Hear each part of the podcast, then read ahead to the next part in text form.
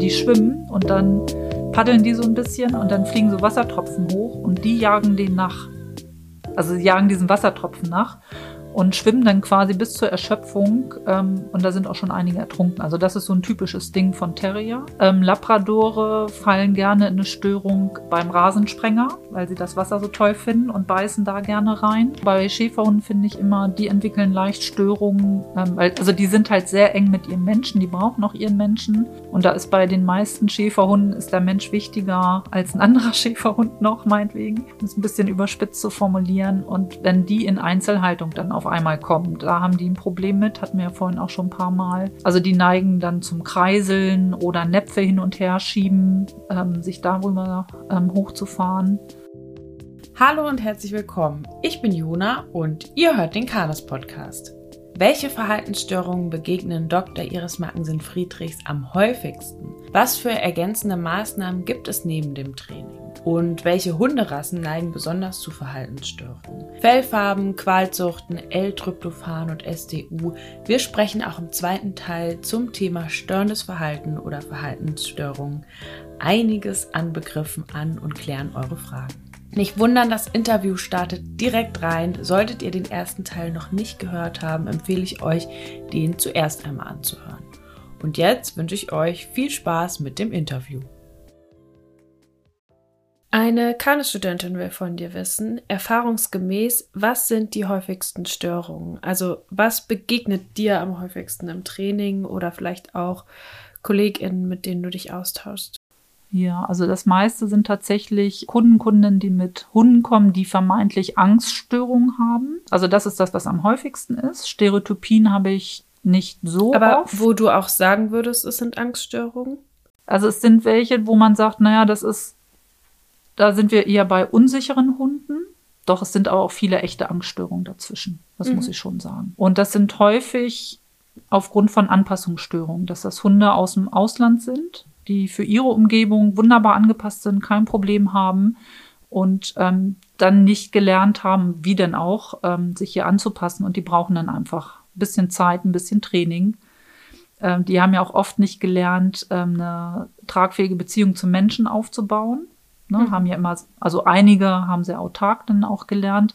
Und das ist einfach auch erstmal ein Lernprozess, dass man das wieder ähm, oder überhaupt, dass man das herstellt, dass man da einen Weg ebnet für sowas. Also das ist so das, was ich am häufigsten Aber habe. Wo ist da die, also die sind ja einfach für woanders angepasst. Ja. Ist es dann fair, ist ja Quatsch, weil Störung ist ja, hat ja nichts mit fair oder unfair zu tun, aber dann von einer Störung zu sprechen, weil wenn man die dann wieder wo aussetzen würde, wo sie herkommen und die kommen super klar im Leben, nur da, wo sie hingeholt worden sind, kommen sie nicht klar. Aber trotzdem kann man von einer Störung sprechen, weil sie ja, ja. dieses Verhalten zeigen dort, wo sie sind. Ja. Und ja. ähm, dann wäre jetzt für mich noch das Zeitargument. Sind sie in der Lage, sich über die Zeit ein Stück weit anzupassen? Also, dass diese auffälligen Verhaltensweisen nicht mehr so intensiv, nicht mehr so oft, nicht mehr so lange gezeigt werden. Denn wenn die ähm, da, wo sie ursprünglich herkommen, ne, wo sie gut angepasst sind, und da mussten sie ja auch lernen, sich an neue Sachen anzupassen, nur in einem ganz anderen Rahmen. Aber es ist ein Netzwerk naja, aber mussten sie es unbedingt lernen? Teilweise sind sie ja auch einfach sozusagen genetisch darauf ausgelegt oder epigenetisch auch dafür veranlagt. Also jetzt meine Hündin ist, hat ja nie auf der Straße gelebt und trotzdem ist sie, hätte die dort eine einfachere Anpassungsleistung als hier, weil sie die Generation vor ihr sozusagen schon vorgearbeitet haben und sich dahingehend vermehrt haben. Ja. Und auf der anderen Seite hat sie ja schon total viel gelernt und hat sich ja auch schon gut angepasst. Also da ist ja durchaus was, worauf sie zurückgreifen kann, weil sie da wo sie herkommt, normal aufgewachsen ist. Ne? Also, und ähm, das ist halt immer das. dass sie da, wo sie herkommt, normal aufgewachsen ist? Ja, ist sie nicht? Nö, Tierheim. Ich habe das nicht mehr so im Kopf, Jona. ja, ja, kein, kein Problem. Ich habe nur gerade überlegt, was du meinst. Nee, die ist im Tierheim geboren. Die hat nichts von der Straße kennengelernt. Also, ähm, aber sie hat da in dem Bereich ein paar Sachen lernen dürfen. Also es ist nicht so, dass sie gar nichts gelernt hat. Ne? Nein, so. so eine und, Tierärztin hat die mal hochgehoben. So. Ja, ja ne? und du hast ja. ja genau. gesagt, du merkst bei ihr schon, dass sie manch, manche Sachen ähm, lange braucht, das zu lernen. Also, ne, oder auch ähm, 1000 Wiederholungen gefühlt. ne, das ist im Vergleich zu Jeppe dann ein ganz anderer Schnack. Also, dass vielleicht das Gehirn nicht ganz so ausgebildet oder neuronal vernetzt ist, wie man das in einer normalen Entwicklung gehabt hätte. Aber du hast was, worauf du zurückgreifen kannst. Und es hat sich was verbessert. Also ich finde auch, das ist so eine Form der Anpassungsstörung. Man, was ich vorhin eingangs sagte, wenn man mich in Tokio aussetzt, habe ich da auch erstmal ein Problem. Mhm. Und der Zeit werde ich mich in gewissem Maßen anpassen, aber ich werde mich dort nie so verhalten, als wäre ich in Tokio aufgewachsen. Mhm. Na, also die, diese enorme Anpassungsleistung, die werde ich nicht mehr leisten können, dafür bin ich jetzt auch zu alt. Ich hatte vorhin ja schon mal das Beispiel mit dem Schäferhund, der eine Stereotypie im Zwinger entwickelt hat, wenn man den wieder rausbringt zu einer Familie, die ihn dann aufnimmt, dann ist die Störung auch wieder weg. Also es hat und trotzdem hat er sie, ja. Genau. Ja, und trotzdem ja. war es eine Störung. Ja. Und wie du sagst es, also ähm, ich würde den Begriff wirklich wertfrei verwenden. Ja. Es ist einfach mhm. ein Begriff dafür, dass sich ein Tier, ähm, diesem Fall ein Hund, dass der mit einer Situation nicht klarkommt, dass er da Verhaltensweisen zeigt, ähm, die jetzt rein statistisch gesehen nicht normal sind. Mhm. So, das ist eine, mhm. wäre eine Störung. Und es kann sein, dass er in einer anderen Umgebung sich komplett normal verhält. Ja, also das eine ist nicht gut und das andere ist schlecht. Und auch diese Verhaltensstörungen, die helfen dem Organismus in diesem Moment mit der Situation klarzukommen. Also mhm. ähm, die Homöostase aufrechtzuerhalten. Ja. Also ja, das innere Gleichgewicht, äh, der Versuch, das innere Gleichgewicht herzustellen. Ja, zumindest das irgendwie ein bisschen Weg dahin. Ja. ja. Und deswegen ähm, sind diese Störungen auch nicht einfach nur als schlecht zu bewerten, ja. sondern die helfen dem Tier in diesem Moment, die Situation auszuhalten. Warum kauen wir Menschen an unseren Fingernägeln, wenn wir nervös sind? So, es ist, ja. tut den Fingernägeln nicht gut. Nee, wir wissen das selbst ganz genau, ja. dass das so ist und wir tun es mhm. trotzdem. Ne? Mhm. Genau, wir waren bei, du hast gesagt, Angststörung ist das häufigste im Training bei dir. Ja. Was gibt es noch häufig bei dir? Also Stereotypien habe ich noch relativ, also das ist schon sehr viel seltener als Angststörungen, aber mhm. wäre dann das, was am häufigsten danach kommt. Und wir haben auch oft mal wieder so das übersteigerte Fressverhalten. Und mhm. da muss ich aber sagen, das macht meistens mein Kollege. ich habe meistens die Angst und Stereotypien. Hunde, die sind bei mir und das andere und landet dann beim Kollegen. So diese Lichtreflexe, Flugzeuge jagen, ja. wie oft kommt das vor? Das würde ich bei Stereotypien mit rein verorten. Okay. Mhm. Ja. Und ähm, das ist auch, ähm, also ist das ist relativ häufig. Verschobenes Beutefangverhalten? Das kannst du da auch mit reinsetzen. Okay, also ja. es ist ja ne, kommt aus dem ähm, Beutefangverhalten, ist dann meistens das Hüteverhalten, was da ein bisschen zu intensiv ist. Ich würde das aber bei diesen, ach, im englischsprachigen Raum sind es die abnormalen, repetitiven Verhaltensweisen und da würde ich das mit reinpacken. Mhm. Ne? Und das ist etwas, was man schon relativ oft auch immer noch hat. Und das sind dann auch solche Dinge, der Hund sieht also das kenne ich jetzt von einigen Mallis, Border Collie Aussies, die sehen am Horizont ein Auto langfahren und müssen dann dahinterher. Da sind wir mhm. tatsächlich im Beutefangverhalten. Ne, was mhm. dann ähm, fehlgeleitet ist. Dieses Lichtreflexe und Schattenjagen, Dinge, die gar nicht da sind, das geht für mich, ähm, das ist auch Beutefangverhalten, aber das geht schon ein bisschen mehr wieder in Richtung Stereotypien. Mhm. Oder einfrieren, weil was fixiert wird. Also die ganze ja. Zeit vor einem Ball liegen und den fixieren. Ja. Oder auch einfach so. Die stehen einfach so starren ins Leere. Das wäre für mich auch eine Stereotypie, obwohl man das Gefühl, also die bewegen sich ja nicht, aber das wird dann War das nicht mit diesen Blumen bei, da hatten doch mal so. Es gibt so Bullterrier, die. Ja, ähm, Bullterrier, die Blumen. Ne, die schieben ihren Kopf gerne irgendwo zwischen und dann stehen sie da. Mhm, genau. Oder, und dann sind die wie so in Trance oder ja, so. Ja. Oder ähm, das machen auch Buldies ganz gerne.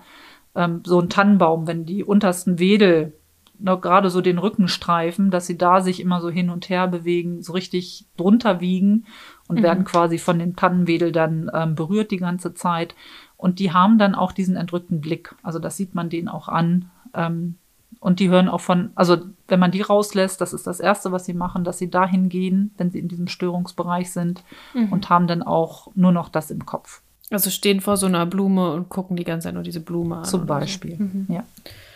Okay. Ähm, gibt es etwas, womit man die Therapie in Anführungsstrichen geschrieben begleitend unterstützen kann? Also etwas wie Kräuter, L-Tryptophan oder ähnliches? da würde ich immer sagen, gerne mal ausprobieren. Ne, ich würde auch ähm, dann Heilpraktiker, Heilpraktikerin äh, mit ins Boot holen. Also ähm, einfach mal gucken, was funktioniert.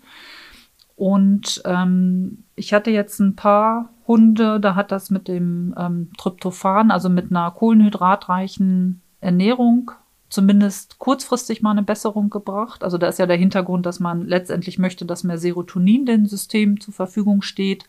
Serotonin ist ein ähm, ja, Antistress-Botenstoff, das heißt, es fährt den Cortisolspiegel runter. Und da hat man so 50 Prozent eine Besserung aber dann auch nicht dauerhaft. Also jetzt und, rein aus der Praxis gesprochen, sozusagen, ja. ohne jetzt eine Studie, die das ja. belegt, eine Studie, rein aus der Erfahrung.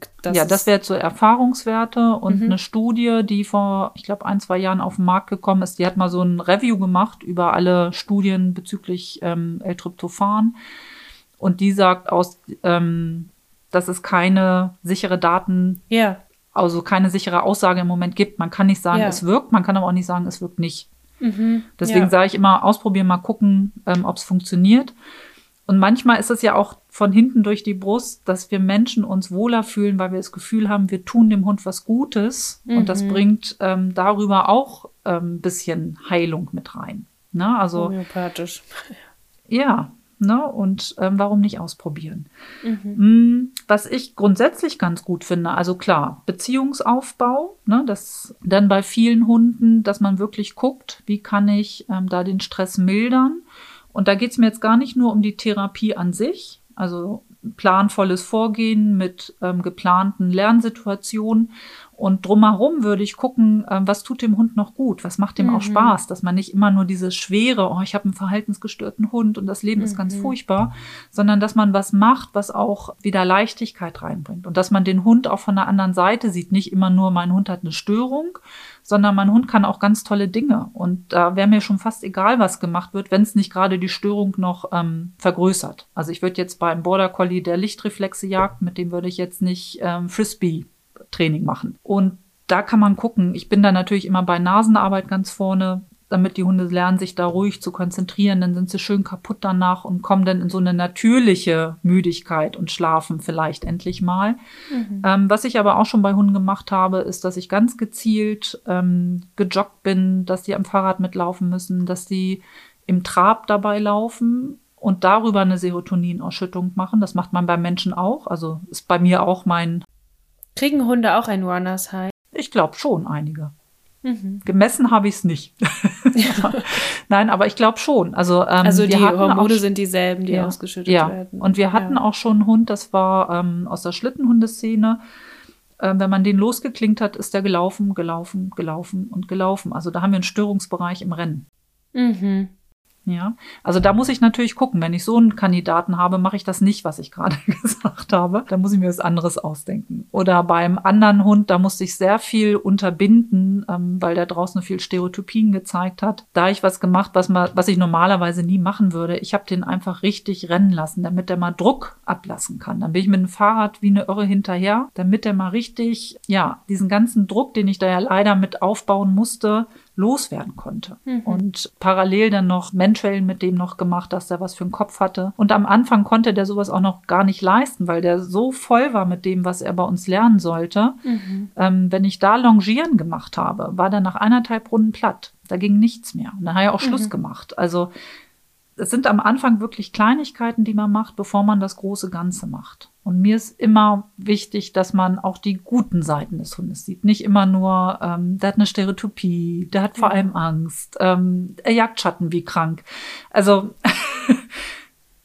dass man da auch wirklich die gute Persönlichkeit noch dahinter sieht und Freude mit dem Hund auch entwickelt. Und das entspannt nachher auch wieder die Beziehung. Wenn der mhm. Mensch merkt, oh, mein Hund kann ja was, der ist nicht nur eine Störung, ähm, dann bringt das wieder was ganz anderes rein. Dann haben wir Oxytocin noch mit dabei und das wäre mir immer wichtig, dass man auch nebenbei, das sind so für mich unterstützende Dinge. Das sind, ist mir schon fast wichtiger als Kräuter, ähm, dass man sowas mit reinnimmt.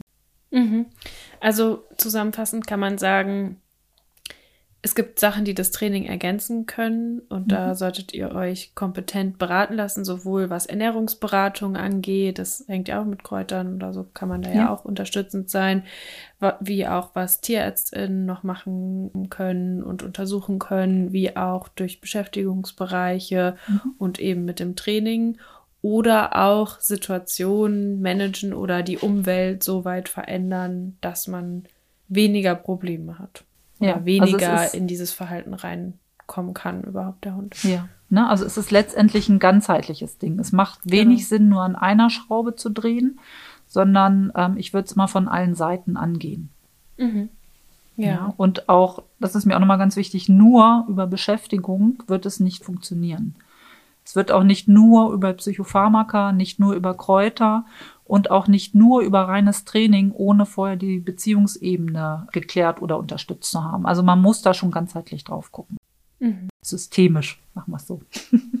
Im Moment liest man viel über SDU, vor allem im Zusammenhang mit Aggression. Also SDU, Schilddrüsen, ähm, Unterfunktion. Schild Schilddrüsenunterfunktion, aber SDU ist ja nochmal die, die subklinische Schilddrüsenunterfunktion, mhm. also die, wenn es noch nicht so richtig ausgeschlagen hat. Ja, das ist, ähm, wenn also die Werte noch quasi im Normalbereich sind. Ja. Und ähm, einige Tiermediziner drinnen ähm, sagen dann auch zu Recht, wir können einfach mal ein Medikament geben, gucken, was sich bessert. Ja, also das zeigt auch wieder so ein bisschen, dass diese Grenzwerte, die sind bei jedem ja so ein bisschen anders und dass man da auch manchmal einfach gucken kann. Genau, die Frage geht noch weiter. Können äh, solche Auffälligkeiten also auch hormonell gesteuert sein, wie beim Menschen? Und wenn ja, kann nicht die Auffälligkeit auch wiederum die Hormone beeinflussen und somit chronischen Stress, in Klammern Angst, falsche Fütterung, können zu einer Störung im Hormongleichgewicht führen? Uff, was für eine Frage. Ganz schön.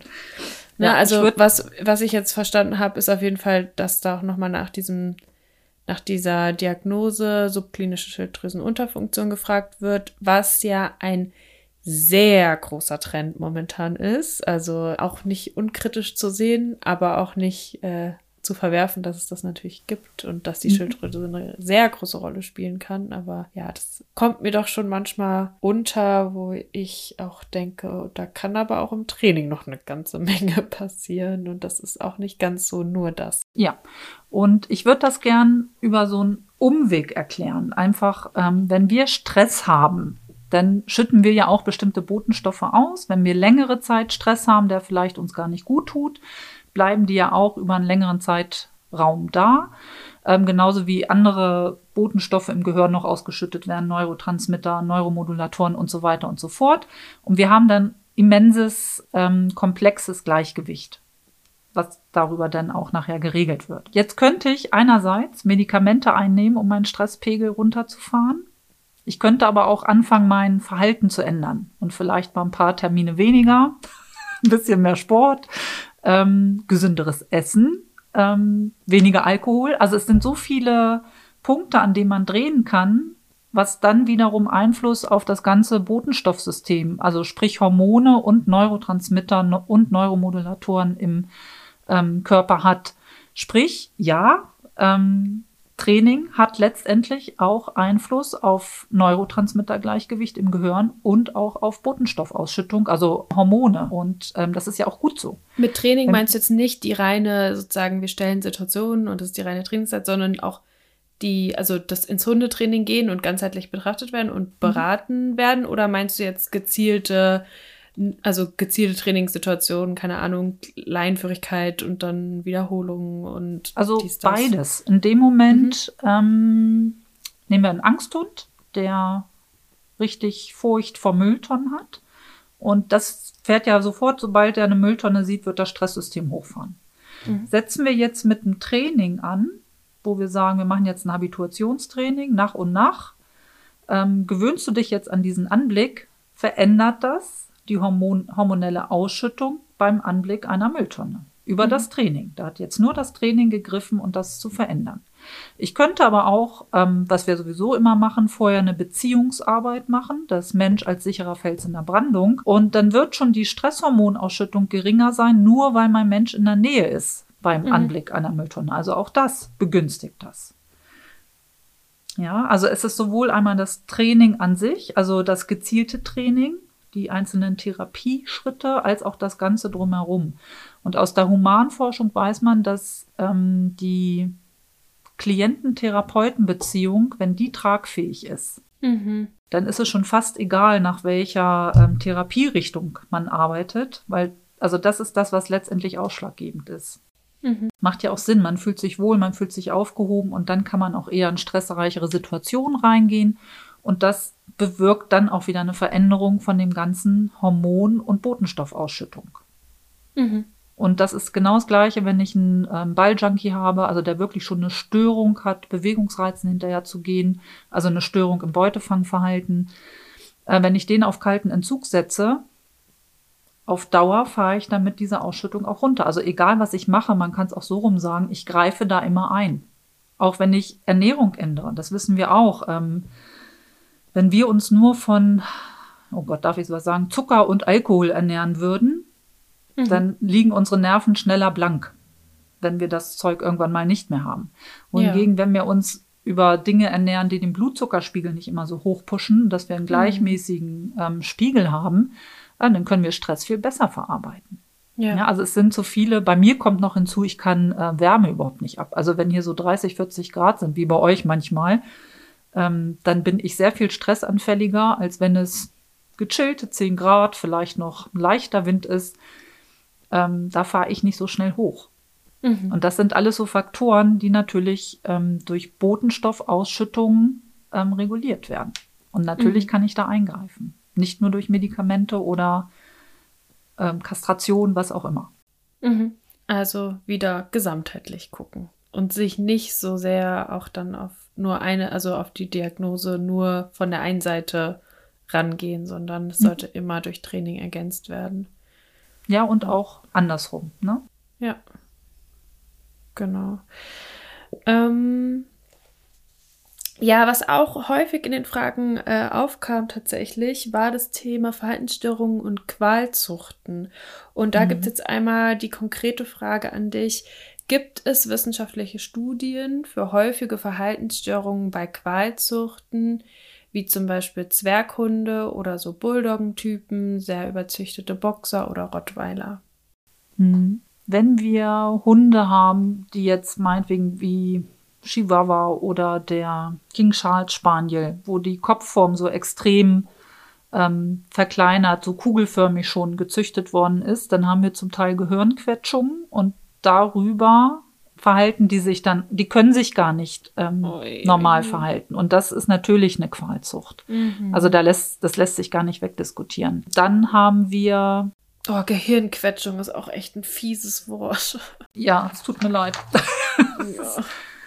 Zum Teil haben wir, also das ist wieder die Frage, wo ist, fängt Qualzucht an, wo hört sie auf? ja. Ich finde bei Rassen, da gehört zum Teil leider auch der Boxer mit rein. Gott sei Dank nicht alle Linien, äh, zum Teil auch Linien vom deutschen Schäferhund, mhm. die wirklich zuchtbedingt, weil so viel Inzucht betrieben worden ist, über die Jahre hinweg, auch wenn es jetzt nur noch eine Linienzucht ist, in Anführungszeichen, also so eng gezüchtet, dass dieses ganze ähm, Autoimmunsystem nicht mehr so gut funktioniert. Also Mhm. ähm, ich hatte vielleicht schon mal über den MHC gesprochen, den Major Histocompatibility Complex. Das ist beim Menschen ein Komplex von Genen, der die Immunabwehr kodiert. Mhm. Ähm, und man weiß auch, dass wir Menschen uns Paarungspartner suchen, die einen anderen MHC haben als man selbst, Deswegen also die möglichst unterschiedlich sind. Bitte? Deswegen müssen wir an denen riechen. Ja, genau. Muss Deswegen riechen. ist es auch schwieriger, wenn die, wenn man die Pille nimmt und dann plötzlich anders riecht. ja, genau. Genau. Obwohl die Pillen heutzutage sind Gott sei Dank nicht mehr ganz so, also das Drama wird Verändern man nicht nicht mehr, mehr so haben. so doll den Geruch. Ja, das war Okay. früher anders. Und ähm, sprich, da werden jetzt auch Hunde miteinander verpaart, die sich normalerweise vielleicht gar nicht ähm, freiwillig miteinander verpaaren würden Mhm. oder ähm, die nicht gut genetisch zueinander passen, so dass wir bei vielen Schäferhunden haben, dass die sehr schnell Hotspots entwickeln, die haben Nahrungsmittelunverträglichkeiten, das haben wir auch bei einigen Boxern. Und ich finde auch, Bauchspeicheldrüse häufig. Bei, Ja, Ne, ja. Sehr häufig bei den Weißen. Und das sind für mich dann das, da kann man über Qualzucht sprechen, weil die fühlen Mhm. sich nicht wohl. Ne? Das gleiche auch, auch beim Dobermann finde ich, die sind ähm, in bestimmten Linien so ganz dünn und spittelig jetzt. Und Mhm. man hat immer das Gefühl, die ähm, kommen von sich aus auch überhaupt nicht zur Ruhe, also dass sie so übernervös wirklich. sind. Mhm.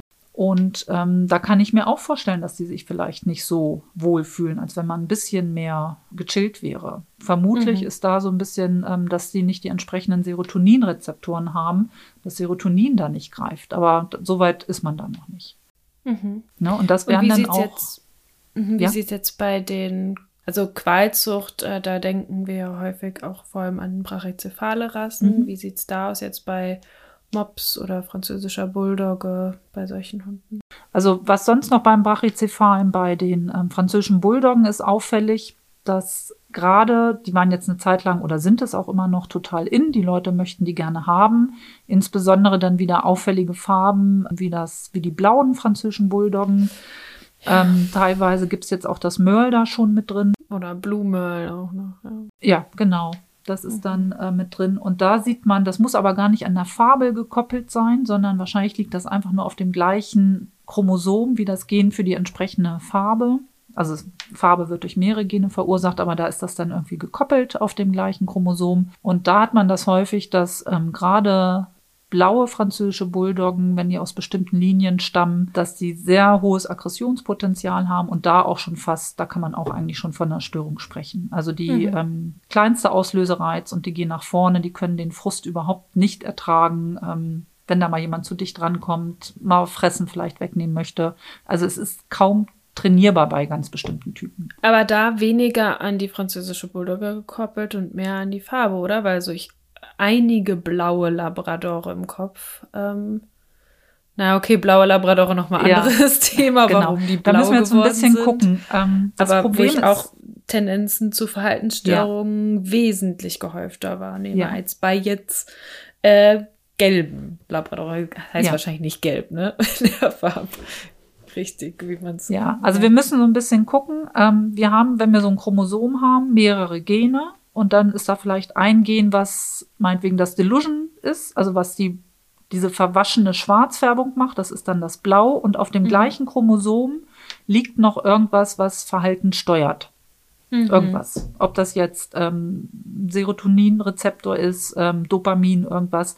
Also irgendwas von dieser Richtung. Und äh, wenn ich jetzt immer auf eine bestimmte Farbe züchte, ist die Wahrscheinlichkeit, also ich würde dann immer blau mit blau verpaaren und dann ist die Wahrscheinlichkeit groß, dass ich das auch immer häufiger habe.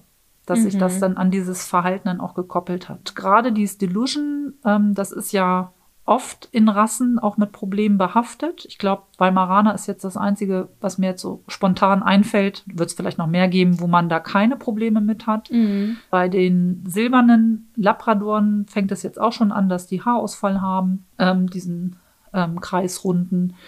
Und beim Dobermann, die haben zwar keine, Pro doch, die hatten auch schon Probleme mit dem Haarausfall, Pinscher auch. Beim Pinscher ist es auch verboten, diese Blaufärbung.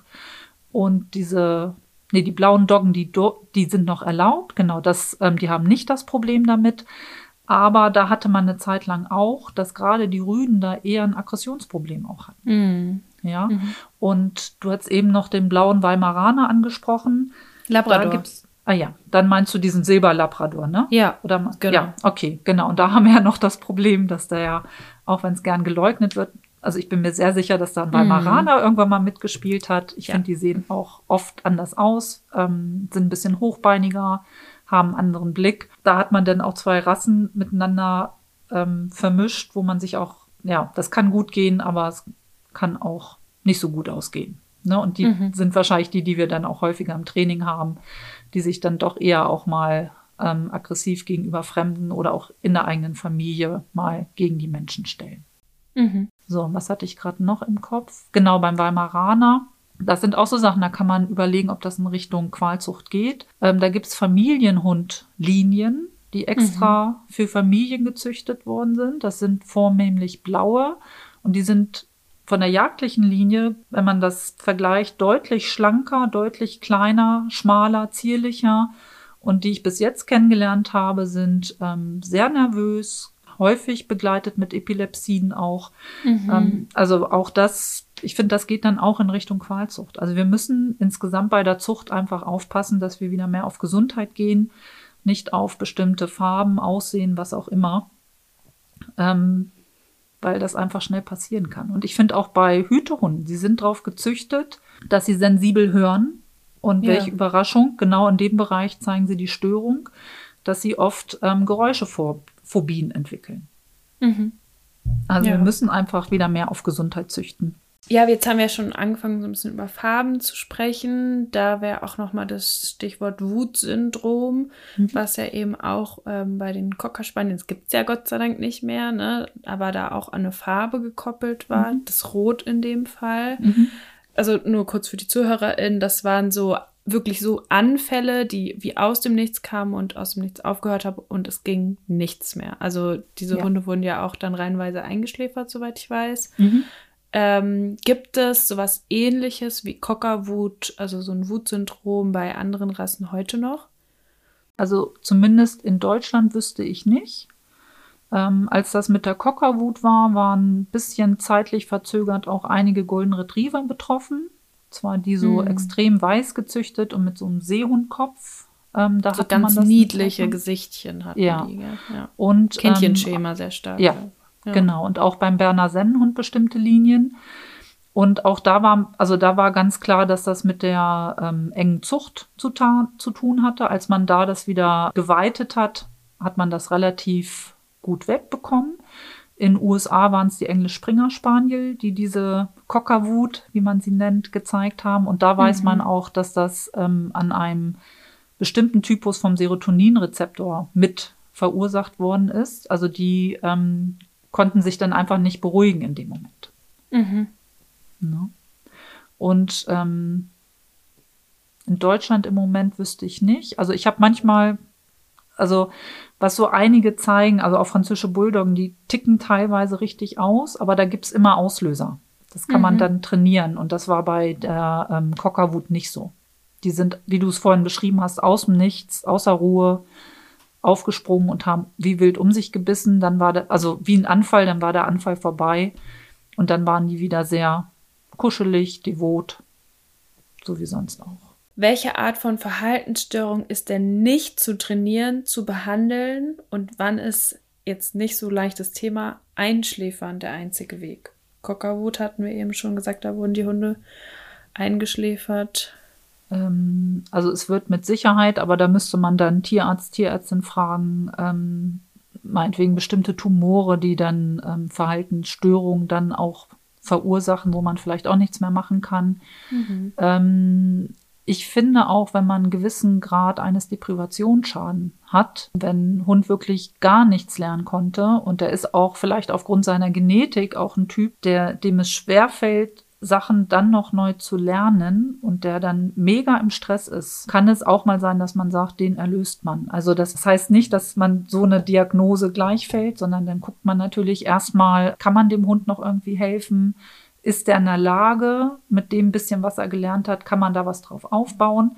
Oder findet Aber wenn man, man ein Umfeld, wo es irgendwie besser geht oder wo ja. er irgendwie ein lebenswertes Leben noch haben genau, kann. Genau. Ne? Also sowas müsste man vorher abklären. Aber wenn das alles nicht hilft und das auch nicht über einen Zeitraum vom halben Jahr oder Jahr, wo wirklich gar keine Fortschritte passiert sind. Also man mhm. ist noch auf dem gleichen Level wie an Tag eins, als man den übernommen hat, dann darf man mal drüber nachdenken. Das ist immer eine sehr harte Entscheidung, weil oh, den Hunden, die können da ja auch nicht zu, also ne, mhm. dass sie so aufgewachsen sind. Aber ich finde, man muss dann schon gucken, ob dieser Hund überhaupt einen Funken Lebensqualität hat oder ob der nur in einem zu hohen Stresspegel ist und überhaupt nicht zur Ruhe kommt. Und dann finde ich, darf man so ein Tier dann auch erlösen oder muss es auch erlösen. Sehr mhm. hartes Thema, aber da muss man dann auch gucken.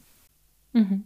Ich habe unsere ZuhörerInnen gefragt, was sie denken, was für Rassen dazu neigen, Verhaltensstörungen besonders schnell zu entwickeln. Und ganz häufig wurde genannt, bestimmt 90 Prozent Hütehunde. Was würdest du sagen? Würdest du dem zustimmen? Was sind für dich so die Top drei häufigsten Hundetypen oder Rassen, die dazu neigen, Verhaltensstörungen zu entwickeln? Mhm. Also Hütehund würde ich auch ähm, zustimmen. Die neigen dazu, Einmal im Bereich Stereotypien was zu entwickeln. Darin jetzt auch mit reingefasst Lichtreflexe jagen, also dann auch im fehlgeleiteten Beutefangverhalten. Und natürlich, was wir vorhin auch kurz hatten, Angststörungen vor Geräuschen. Das ist so ein Bereich, äh, wo die gut dabei sind. Dann würde ich Da ist ja auch nochmal ein großer Unterschied in der Geräuschangst. Da sind die, Bearded Collies. ja, die Bearded Collies sind da Die ganz sind vorne da. mit dabei. Ähm, Mhm. Da ist es auch bei denen, wo es auch tatsächlich genetisch auch nachgewiesen. Genau, die sind da ganz oben mit bei der Geräuschangst. Welche wurden denn noch genannt? Welche Rassen? Schäferhunde Mhm. wurden auch noch genannt. Sind ja auch, schon, auch wieder selbe FCI-Kategorie. Ja, bei Schäferhunden finde ich immer, die entwickeln leicht Störungen, ähm, also die sind halt sehr eng mit ihrem Menschen, die brauchen auch ihren Menschen. Und da ist bei den meisten Schäferhunden ist der Mensch wichtiger als ein anderer Schäferhund noch, meinetwegen.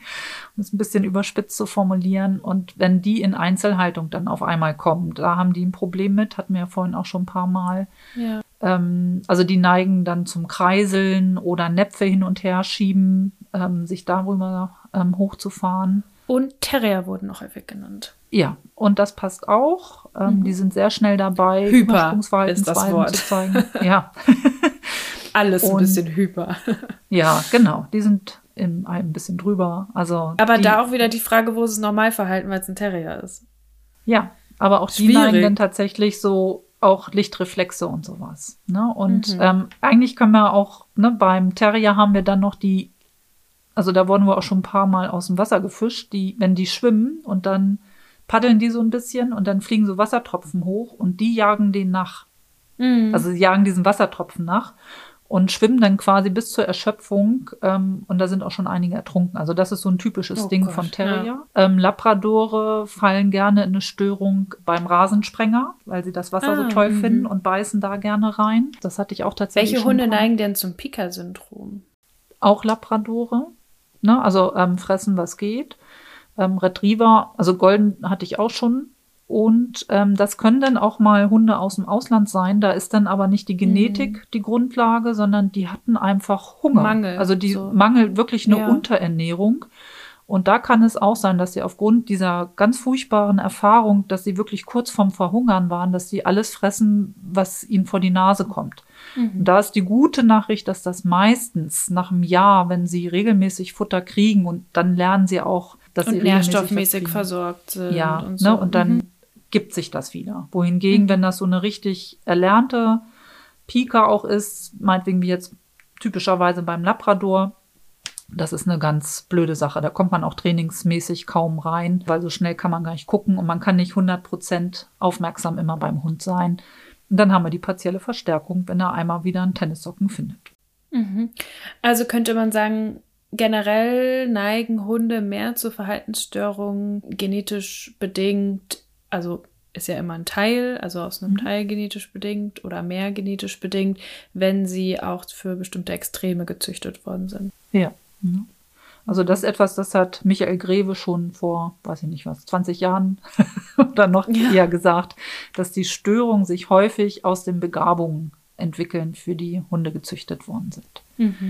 Ne? Und dann natürlich die ganzen Rassen, die ein relativ dünnes Nervenkostüm haben. Also Molosser wird man nicht so schnell dazu bringen, seine eigene Route Wischler. zu jagen. Ja. Ja, wie ein Wischler, ne? Oder Mhm. also ähm, das kommt natürlich auch noch mit dazu, wenn ich genetisch schon nicht so gut ausgestattet bin, mit Stress umzugehen. Und dann habe ich noch bestimmte Umwelterfahrungen kommen drauf, dann vielleicht noch epigenetische Prozesse, dann kann das in eine ja nicht ganz so tolle Richtung gehen. Mhm. Wie sieht's denn aus mit posttraumatischen Belastungsstörungen bei Hunden? Ja. Ist das eine Diagnose, die man auf Hunde so drüber bügeln kann? Dazu müssen wir vielleicht noch sagen, dass du da auch noch mal äh, weiter qualifiziert bist jetzt als vielleicht viele andere Ja. HundetrainerInnen, weil du da noch mal eine Zusatzausbildung gemacht hast und dich da noch mal auch beim Menschen, also humanmäßig Genau, ich weitergebildet bin- hast, ne? Ja, Ne, ich bin für den Humanbereich ausgebildet, ähm, für die Stabilisierungsphase. Also ich darf nicht therapieren, ähm, aber ich bin traumazentrierte Pädagogin und kann Fachberatung in dem Bereich machen. Und ein Grund, das zu machen, war einfach auch für mich einfach, ähm, gibt es ähm, Parallelen? Sind da Dinge, die ich glaube, die ich auf den Hund übertragen kann? Und ähm, bei der posttraumatischen Belastungsstörung liegt ja, also jetzt laut Diagnosekatalog, ein fürchterliches Erlebnis, was irgendwie jeden aus der Bahn werfen würde, zugrunde. Das kann dieser 11. September gewesen sein, das kann ein massiver Autounfall sein, das kann eine Geiselnahme sein. Und auch hier ist es dann je nachdem, wie das Individuum das verarbeitet. Das kann in, ne, das kann von selbst heilen, das kann mit Therapiehilfe heilen. Einige entwickeln eine posttraumatische Belastungsstörung erst gar nicht. Also es gibt auch noch andere Traumafolgestörungen, aber wir bleiben jetzt mal bei der PTBS. Mhm. Und man weiß von Hunden, die, ähm, also es hat man in den USA untersucht, die in, in den Krieg mitgegangen sind, in den Iran-Irak-Krieg zum Beispiel. Mhm waren damit dabei und sind zurückgekommen und haben Symptome gezeigt, die ganz ähnlich wie bei Menschen sind. Die sind in einer ähm, Hypervigilanz, die kommen überhaupt nicht mehr runter, also sind in einer Überwachsamkeit. Mhm. Jedes kleinste Geräusch, jeder Lichtreflex, ähm, jede Bewegung, was sie riechen, alles führt dazu, dass sie sofort wieder hochschrecken und können sich gar nicht mehr runterfahren. Haben wohl auch Schlafstörungen, also wachen auf und schreien ob die mhm. jetzt einen Albtraum haben, kann man natürlich nicht fragen, aber es deutet darauf hin, dass es doch ganz ähnlich ist. Haben Konzentrationsprobleme, also die Arbeit, also es sind ja alles hoch ausgebildete, motivierte Hunde, meinetwegen für Sprengstoffsuche ähm, oder sowas. Mhm. Die haben überhaupt keine Freude mehr an der Arbeit, ähm, mhm. sind überhaupt nicht mehr zu motivieren. Krass. Mhm. Und können sich auch nicht mehr konzentrieren. Das sind alles so Symptome, die wir bei Menschen ganz ähnlich haben. Und ähm, ich hoffe, ich habe jetzt nichts vergessen. Genau, sie meiden dann noch bestimmte Situationen, also zeigen für Meideverhalten. Und da würde man schon davon sagen, dass das doch ganz ähnlich ist wie beim Menschen. Ähm, mhm. Also wir können sagen, es ist ähnlich. Es ist ja, sehr ne? ähnlich, ja. Also das ist Aber wir können es nicht, auch da wieder nicht diagnostizieren. Auch da ist es schwierig, das zu sagen. Der hat eine. Ja. Ne? Also was ich immer so nachhake, ist, wie viel schläft der Hund? Ähm, kommt er noch auf seine 19, 18 Stunden Schlaf? Und wenn die Leute sagen, oh Gottes Willen, also höchstens ein, zwei Stunden, dann werde ich schon ähm, ne, misstrauisch, dann hake ich da ein bisschen nach und man merkt das auch, wenn die immer hochschrecken. Und hier ist jetzt wichtig, nicht nur, also nicht, wenn der Hund einmal abends nicht runterkommt, weil er irgendwie einen aufregenden Tag hatte, also das hat, glaube ich, jeder Hund mal, ähm, sondern wirklich über einen längeren Zeitraum jetzt. Ne? Wir sprechen über Wochen, Monate. Und, und über Hunde, die in den Krieg gezogen sind, nicht Hunde, die mal von einem anderen Rüden falsch angeguckt ja. worden oder mal einen kleinen, eine kleine Auseinandersetzung mit einem Loch hatten. So. Genau. Also oder eine große Auseinandersetzung aber, mit ja, einem Loch. Jetzt muss man aber aufpassen. Das eine, was ich jetzt beschrieben habe, so ist es nach dem ICD-10 noch definiert. Es gibt dann im ICD-11 die Komplextraumata. Das sind dann Individuen, die mehrfach traumatisiert worden sind. Und es gibt dann auch was, aber ähm, da sind sich die Psychiater und Psychologen wohl auch noch nicht so ganz hundertprozentig einig und damit weicht es den Begriff auf und macht es schwieriger zu diagnostizieren, dass es Menschen gibt, die Dinge erleben, wo wir normalerweise sagen würden, das passiert jedem Mal im Leben, dass ein Elternteil mhm. verstirbt, dass man einen Arbeitsplatz verliert, ähm, dass man umziehen muss, ein Hund muss eingeschläfert werden. Also so ganz viele Dinge, wo man sagen würde, es sind eigentlich Normal Life Events. Mhm. Die sind dann aber bei diesen Menschen in einer zu schnellen Folge oder kommen zu geballt, als dass das noch verarbeitet werden könnte, woran das auch immer liegt. Da kommen ja auch mhm. wieder viele Faktoren mit rein. Und die zeigen dann auch Symptome, wie bei einer posttraumatischen Belastungsstörung. Mhm. So, und dann ist die Frage, ob man nicht lieber guckt, welche Symptome habe ich und dann nenne ich das so und so. so, was jetzt aber passiert ist, weil man weiß, dass es so ist, dass einige dann sagen, ja, beim Hund, dann gibt es das ja vielleicht auch, dass solche Sachen dann dazu führen, dass der eine ähm, posttraumatische Belastungsstörung kriegt.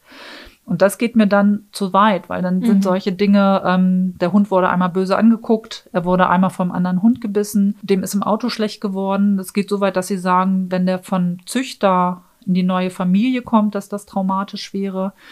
Und ja, das kann im Einzelfall ja auch sogar so sein. Das will ich, kann ich nicht abstreiten, will ich auch gar nicht. Aber in der Masse, wie einem das im Moment verkauft wird, das ist das, was ich gerade ganz viel habe mhm. und immer wieder höre, dass der, der, Hund traumatisiert ist. Der hat ein Trauma. Mhm. Und das finde ich ähm, ganz schlimm, weil gerade ich habe ja auch mit Menschen zu tun, die tatsächlich mhm. traumatische Erlebnisse hatten. Und das gleichzusetzen, das finde ich mega respektlos. Ja.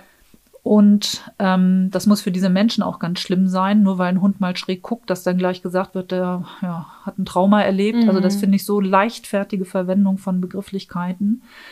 Und es führt dann leider auch zu dem Fehlschluss, ähm, dass Menschen sagen, wenn der Hund traumatisiert wurde, dann darf, darf man keine Grenzen mehr setzen. Mhm. Also Ne, wenn ich dann noch mal Oder er, Leinruck er setze, traumatisiert, dann, weil ich Grenzen ja, setze. Genau, ja, genau. Dann retraumatisiere ich womöglich auch noch. Und das ist für mich ein komplett ähm, falscher Ansatzpunkt, weil das weiß man jetzt auch wieder aus der Traumaarbeit mit Menschen. Die brauchen Sicherheit, die brauchen Stabilität. Und Sicherheit und Stabilität kann ich dem Hund vermitteln darüber, dass ich sage, das läuft bei uns immer so. Mhm.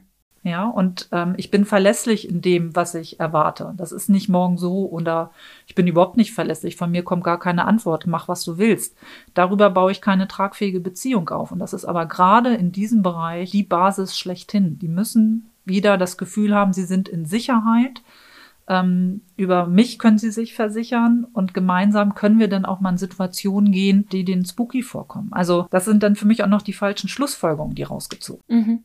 Ja. Mhm. Da bin ich mal gespannt, was sich entwickelt.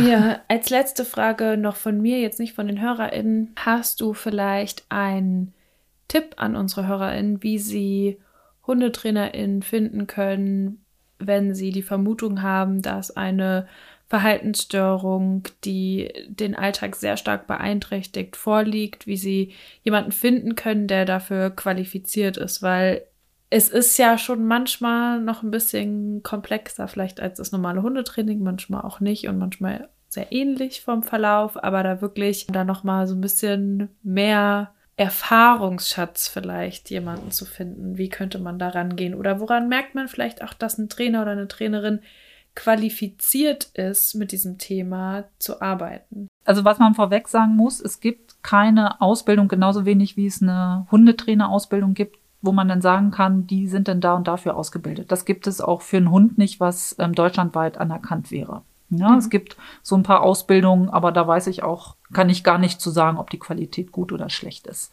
Ich glaube, ich würde mir persönlich ein Bild von dem Menschen machen, was sie für einen Eindruck auf mich machen. Und wenn da schon jemand ist und sagt, ohne den Hund groß gesehen zu haben, nach zwei Sätzen, der hat das und das und da müssen wir das so und so machen, da würde ich die Finger von lassen nicht nur bei einer Verhaltensstörung generell.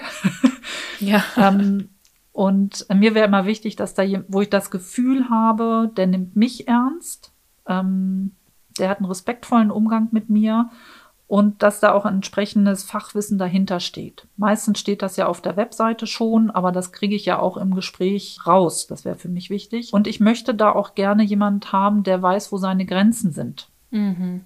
Ne, der sagt, ähm, ich habe mich auf meinetwegen Angst spezialisiert, jetzt aber auf Mega-Aggressionsverhalten. Da gehen Sie bitte zu meinem Kollegen. Das ist nicht ja. mein Metier. Oder auch, ich arbeite mit den und den Hunden, aber Sie müssen das wirklich nochmal über einen Tierarzt, Tierärztin abklären lassen, weil das kann auch eine Ursache sein. Also, dass man nicht an so einen Menschen gerät, der sich für Gott ähnlich hält und sagt, ich kann alles, ich weiß alles und du machst alles falsch. Also, mhm. davon würde ich abraten. Und letztendlich ist es nachher auch so ein bisschen, ob die Chemie zwischen Mensch ähm, also Hundehalter und ähm, Trainer, Trainerin passt. Und dann kann man gucken, was sich ergibt. Ich bin in der, also ich hoffe, dass ich das immer mache, aber das ist mein Anspruch, dass ich auch in der ersten Stunde sage, was ich denke, wie weit wir kommen können, dass ich aber auch nichts versprechen kann. Und das mhm. kann ich mhm. nie im Training. Ob das jetzt ein Anti-Jagd-Training ist, ähm, ob das ein Laienpöbler ist. Ich kann immer nur sagen, wir probieren das. Ich habe das und das im Gefühl bei dem Hund aber ich kann keine Versprechen machen. Wenn mir jemand sagt, nach zehn Stunden, wenn du das Paket gebucht hast, dann hat dein Hund keine Angst mehr, da würde ich nicht, also das wäre nichts für mich. Sagen wir es mal so. Und vielleicht auch nach Erfahrungswerten, also man, wenn man ja. sich umhört, wirklich hören nicht, wer hat den schicksten Social Media Auftritt und äh, die größte Präsenz irgendwo, sondern wo wurde konkret geholfen und wo ist ja. das Verhalten besser geworden oder wo haben die Menschen einen Umgang damit gelernt oder die Hunde. Ja, ja also man kann ja auch fragen, wie viel Eigenerfahrung haben sie denn? Ne? Mhm. Also ja. hatten sie mal Pflegehunde, hatten sie selbst solche Hunde? Ähm, ja, ja. Mhm. Okay. Ja, vielen, vielen Dank für das Interview. Ist auch für mich wieder ganz spannend und ich hoffe, dass ihr genauso viel mitnehmen konntet und ähm, ja, jetzt noch mehr über das Thema wisst und euch ein bisschen ein Bild davon machen konntet, wie komplex das Ganze ist. Gut, ich danke auch und freue mich auf das nächste Mal mit euch. Bis dann, mach's gut, Iris. Tschüss. Jo, tschüss, Jona. Das war eher der zweite Teil zum Thema Verhaltensstörungen. Die nächste Folge gibt es wie immer Freitag in zwei Wochen. Wenn ihr mehr zu Kanes Veranstaltungen und den Ausbildungen wissen wollt, dann schaut gerne vorbei auf kanes-kynos.de oder für Eindrücke von den Veranstaltungen auf den Social Media Kanälen von Kanes. Die findet ihr wie immer in den Show Notes. Wenn ihr auch mal Fragen zu einer Folge beisteuern wollt, ich sammle regelmäßig Fragen auf meinem Instagram-Account Jona und die Hunde. An dieser Stelle noch von mir herzlichen Glückwunsch an alle frisch geprüften Kanes-Absolventen und feiert euch gut. Und jetzt wünsche ich euch und euren Hunden eine gute Zeit. Bis dahin, tschüss!